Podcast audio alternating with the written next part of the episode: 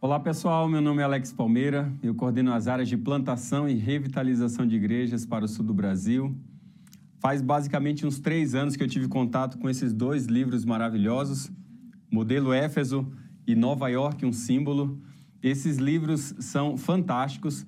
Eu digo que é uma leitura indispensável para quem deseja plantar igrejas nos centros urbanos e, acima de tudo, com essa mentalidade de centro de influência.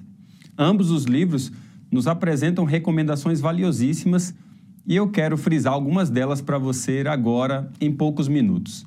Olha só, uma das recomendações que esse livro coloca é que o start para a gente desenvolver um trabalho urbano ele tá, deve estar de acordo com o método de Cristo. Lembra daquele texto famoso de Ellen White, quando ela diz que unicamente os métodos de Cristo trarão verdadeiro êxito ao aproximar-se do povo? Que o Salvador se misturava com os homens como uma pessoa que lhes desejava o bem manifestava simpatia a eles, ministrava-lhe as necessidades, e então granjeava-lhe a confiança e então ordenava: segue-me. Essa passagem maravilhosa está no livro Ciência do Bom Viver, na página 49. Uma coisa é muito interessante quando a gente entende de que o método de Cristo deve ser a base para esse processo de plantação de igreja. A gente entende que nesse processo a gente deve liberar os melhores líderes para a plantação. Essa realidade ela aponta para uma cultura de liberar e enviar e não apenas de reter e segurar. Sua igreja, será que ela liberaria os seus melhores líderes para a expansão do reino de Deus? Você confia que Deus pode levantar outros líderes quando você está liberando os líderes para que possam uh, ir para outro lugar e expandir a causa do Senhor? Isso mostra a verdadeira essência da liderança quando a gente faz isso. Porque liderança, gente, liderança é influência. Se você não influencia, você não é líder. A questão quanto tempo você está no cargo, mas quantos líderes você formou e liberou e expandiu o reino de Deus a partir do dom que Deus lhe deu para que você pudesse liderar toda essa causa. Sabe uma das coisas que esses dois livros colocam? Eles dizem que a plantação precisam uh, de pessoas com espírito de paz, pessoas que cultivem a unidade necessária para criar um movimento coeso, sem rixas, sem preconceitos e também sem críticas. Isso é tão fundamental porque se a igreja vem com um espírito de paz, ela será uma igreja que tem em sua natureza esse lado de ser uma igreja cada vez mais acolhedora, uma igreja que não é motivada por brigas. Tem um outro elemento que esses dois livros colocam que é fundamental. Antes da gente abrir o culto público, é muito importante a gente desenvolver ministérios ativos que ajudem a igreja a se encarnar na comunidade. Porque mais importante do que a comunidade conhecer o nome da placa da nossa igreja é a nossa igreja conhecer o nome das pessoas na comunidade. E nesse sentido, ministérios de serviço, principalmente a obra de saúde, é uma das melhores oportunidades de start no trabalho com a comunidade. Aí eu estou falando de ações na comunidade que envolvam o estilo de vida saudável promovido pelos adventistas, os oito remédios da natureza, como a gente bem conhece, os diversos cursos que a igreja oferece, além também de feiras de saúde. É muito importante para a gente encarnar na comunidade, a gente conhecer e se misturar com ela. Então, normalmente eu coloco três perguntas que é fundamental nesse processo de misturação. A primeira tem a ver com quais os três locais que as pessoas mais frequentam no bairro onde a gente está. Se você sabe quais são esses locais, nós devemos estar lá. Quais são as cinco pessoas mais conhecidas na comunidade? A gente precisa criar conexão com elas. Qual é o local que as pessoas do bairro estão, de certa forma, realizando lazer, fazendo lazer, ou que acham que esse lugar é um lugar prazeroso? A gente precisa fazer algo lá também. O modelo Éfeso, por exemplo, nos provoca esse desafio de estar aonde as pessoas estão. É muito importante que as igrejas plantadas tenham essa mentalidade de centro de influência. Essa ideia, pessoal, pressupõe de que é, ao plantarmos igreja, nós não somente plantamos igreja e fazemos centros de influência como se fosse algo distinto. Não.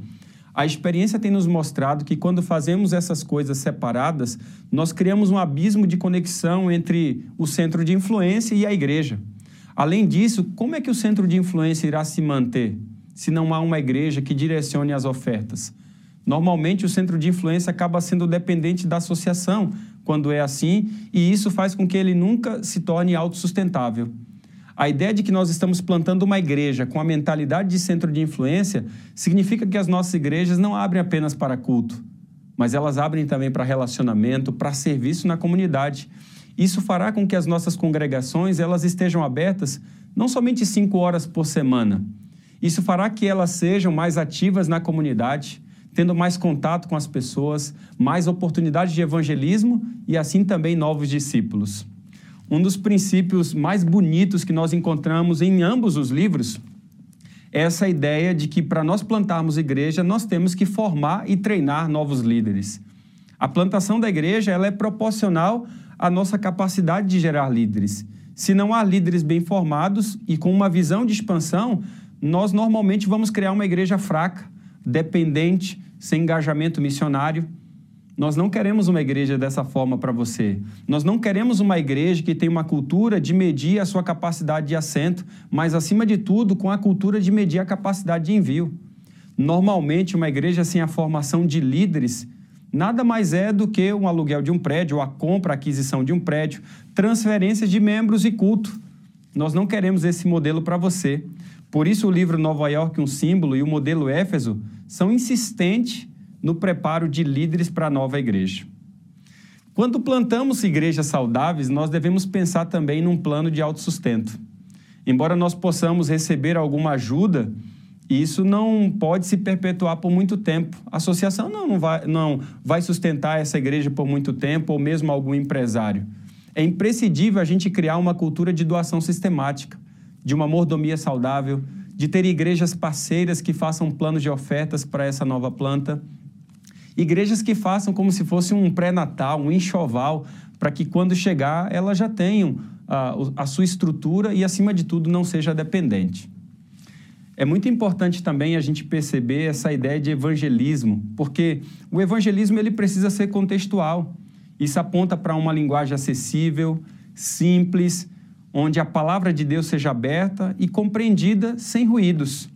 Além disso, a gente não pode terceirizar ou minimizar o trabalho pessoal de casa em casa.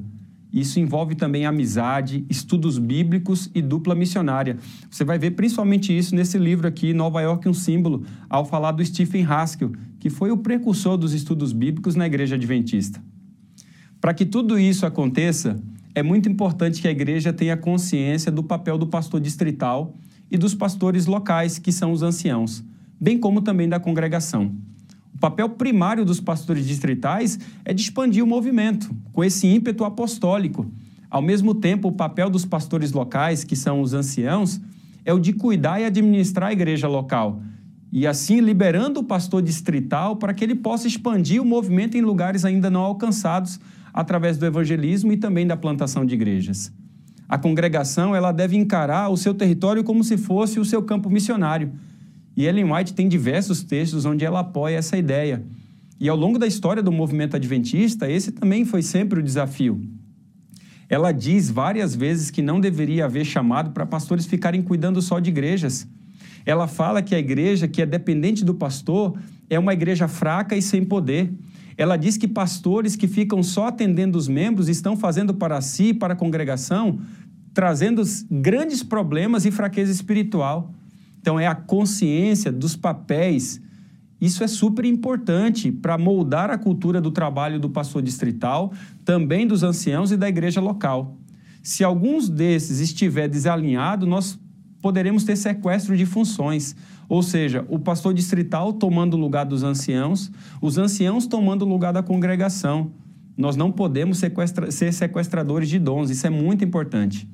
Eu gostaria de finalizar falando de algo muito importante que eu vi nesses dois livros. Porque o modelo de Paulo em Éfeso nos mostra um exemplo poderoso. Imagina que a associação que você faz parte tem aí 150 congregações e pelo menos 30 pastores. Os 30, os 30 pastores se engajam no evangelismo para plantar uma nova igreja. E usando o modelo de três anos para plantar uma nova igreja, semelhante ao cronograma de Paulo em Éfeso, no final desse período nós teríamos 180 congregações em seis anos, 210. Em nove anos, 240 congregações. Tudo isso aponta para essa mentalidade de multiplicação. Essa mentalidade onde cada membro responde à pergunta quem é o seu próximo discípulo. Onde cada líder também responde quem é o seu próximo líder. E onde cada congregação, através do seu pastor distrital, pode pensar onde será a nossa próxima igreja. Eu acredito que esses dois livros são leitura indispensável para todo aquele que gostaria de plantar, que quer plantar uma igreja essencialmente adventista com mentalidade de multiplicação.